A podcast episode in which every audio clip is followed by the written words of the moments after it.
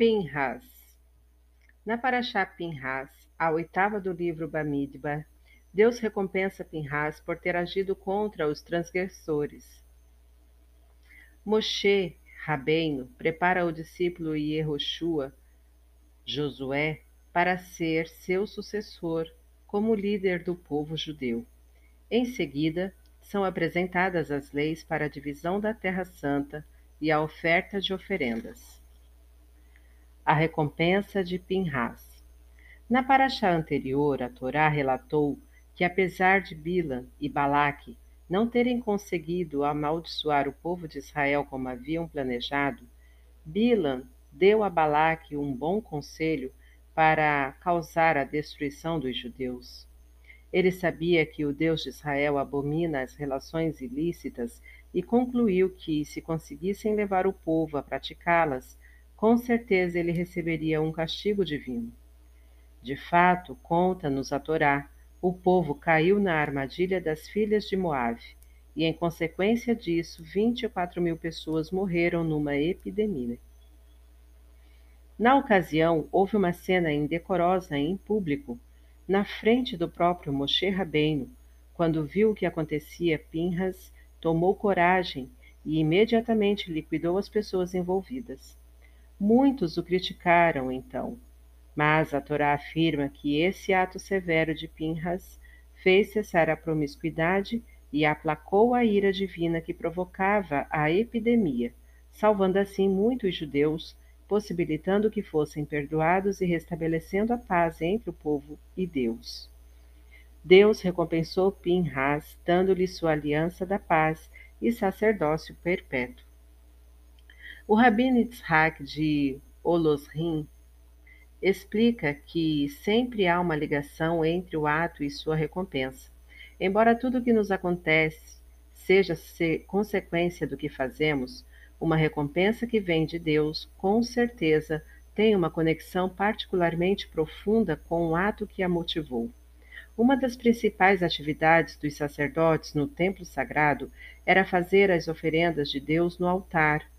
Várias delas serviam como capará, expiação, para o indivíduo que profanara um mandamento divino. A ofensa tinha o propósito de restabelecer a paz entre Deus e o judeu e reaproximá-los, isto era, feito por intermédio dos coanins, sacerdotes. Em outras palavras, uma das funções dos sacerdotes era promover a paz entre Deus e as pessoas. Está claro, portanto, que a recompensa dada por Deus a Pinhas, a aliança da paz e o sacerdócio perpétuo, foi um resultado direto do seu ato. Pinhas restituirá, restituíra a paz entre Deus e os judeus, e por isso Deus o recompensou, tornando-o um homem da paz, um Cohen. Podemos aprender daí uma lição importante. Muitas vezes, um ato que parece severo é uma grande bondade. Em algumas ocasiões, para construir é preciso antes destruir. Para expandir é necessário contrair. Só assim há crescimento. O pão de Deus. Deus falou: Minha oferenda de fogo e sacrifício de alimento. Sacrificarás um cordeiro pela manhã e o segundo cordeiro à tarde. A Torá chama as oferendas de alimento de Deus, dizendo literalmente: Et corbani lahmi, minha oferenda, meu pão. A linguagem da Torá é bastante precisa, Assim, o paralelo entre as oferendas e o pão não tem apenas o propósito de descrever a composição das refeições divinas, mas expressa uma ideia muito mais profunda. O Admor Hazaken, Rabi Shneur Zalman de Eliade, explica a analogia. A comida possibilita que a vitalidade da alma flua para o corpo.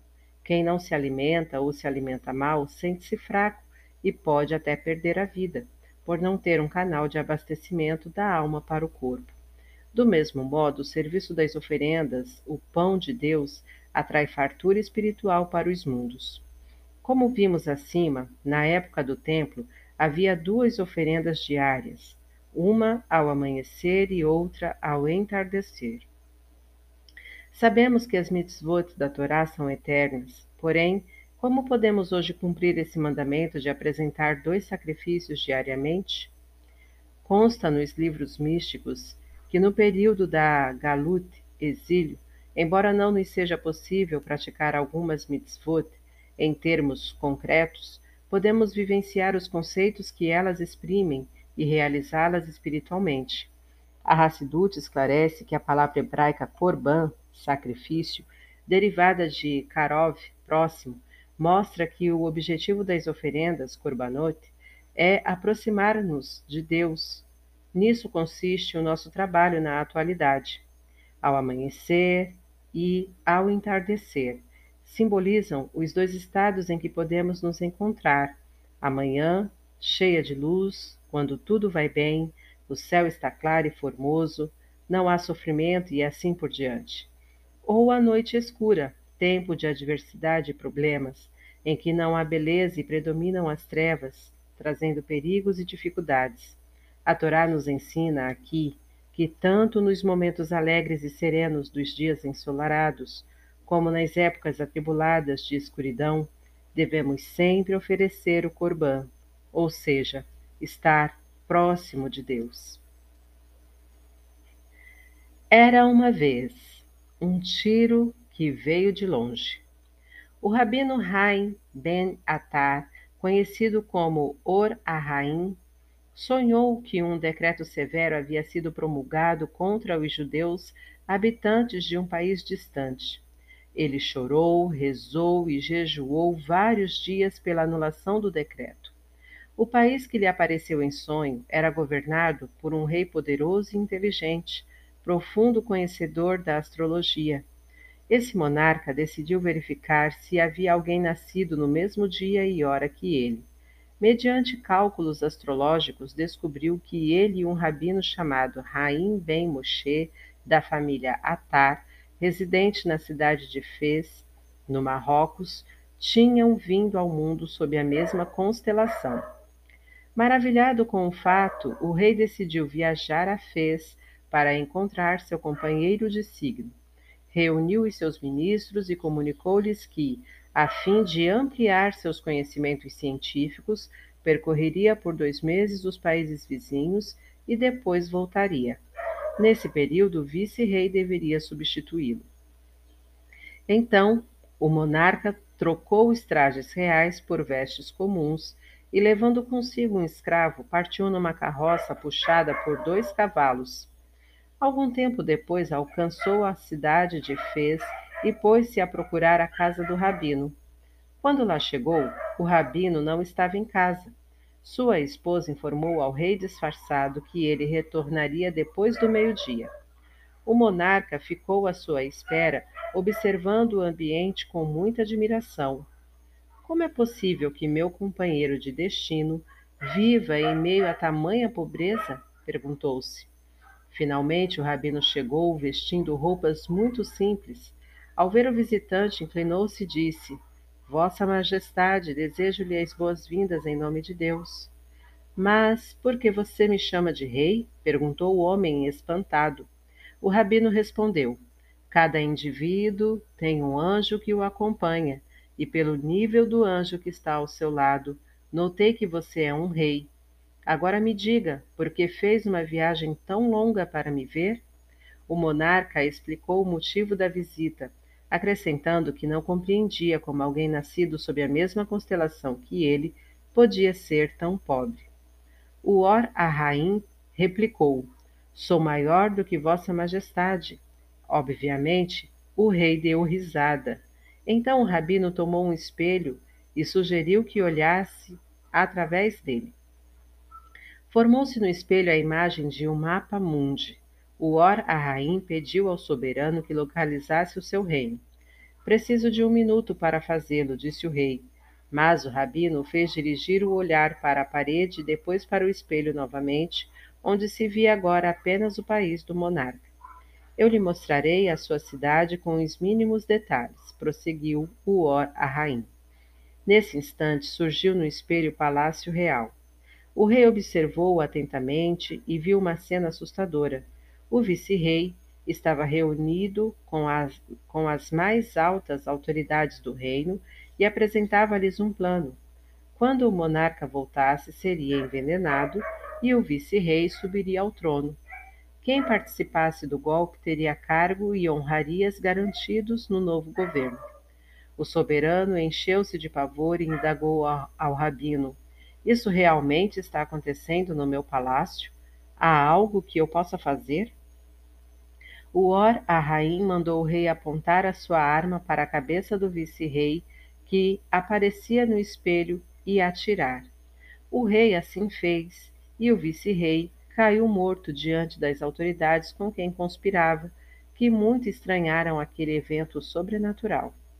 Imediatamente mandaram chamar o padre. Vendo o vice-rei morto por um tiro de origem desconhecida, o padre tramou um plano diabólico Enterraremos o corpo num local secreto do palácio, e quando o rei voltar, duas testemunhas lhe dirão que viram o vice-rei entrar na Rua dos Judeus sem jamais retornar.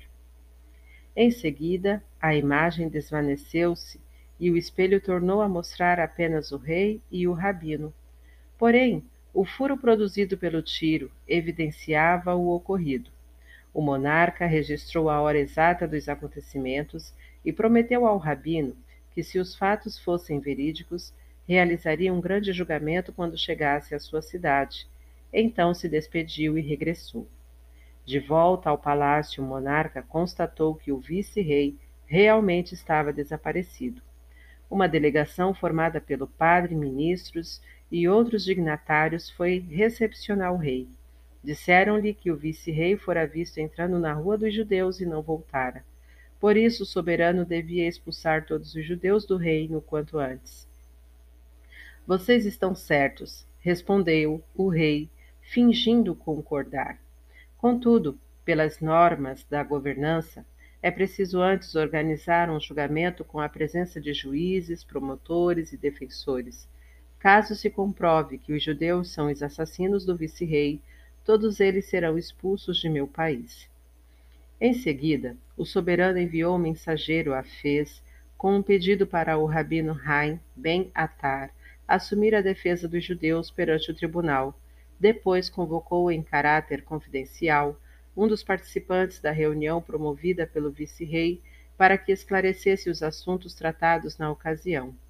Inicialmente, o indivíduo expôs a versão oficial, em conformidade com a trama do padre, mas o rei não a aceitou e lhe fez sérias ameaças. A verdade então foi revelada, correspondendo em todos os detalhes ao que o monarca vira através do espelho na residência do rabino. Após algumas semanas, o Or Arraim chegou ao Palácio Real, onde foi recebido com honrarias. O rei nomeou juízes e marcou julgamento para a tarde do dia seguinte, anunciando que antes ofereceria um almoço para que todos pudessem trabalhar com a mente clara e serena.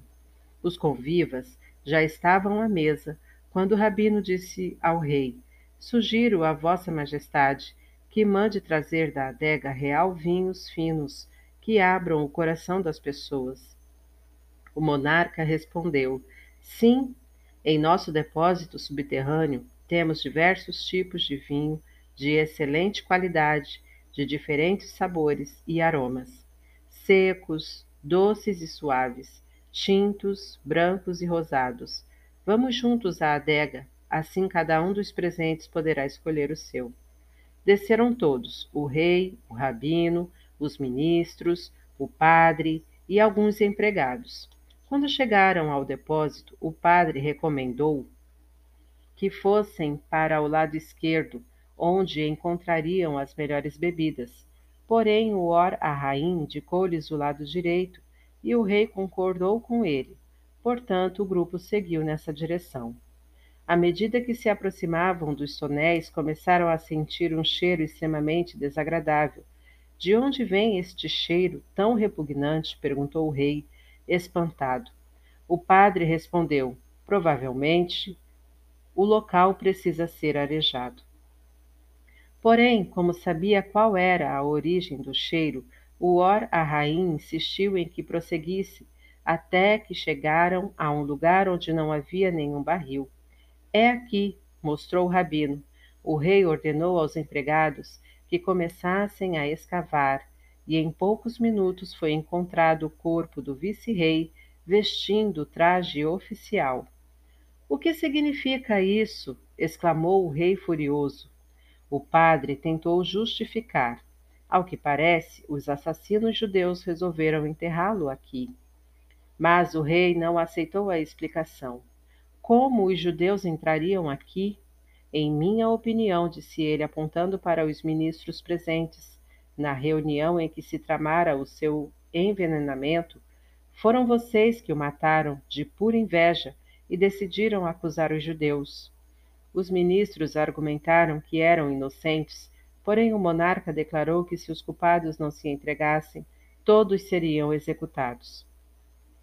Como não tinha escolha, revelaram a verdade ao soberano. O vice-rei caíra morto no meio de uma reunião, atingido por um tiro de procedência desconhecida, e o padre decidira imputar o crime aos judeus. O padre foi enforcado no pátio do Palácio Real, à vista de todos, para que temessem a autoridade monárquica. Então o rei disse ao rabino: Rai ben Atar, realmente você é maior do que eu.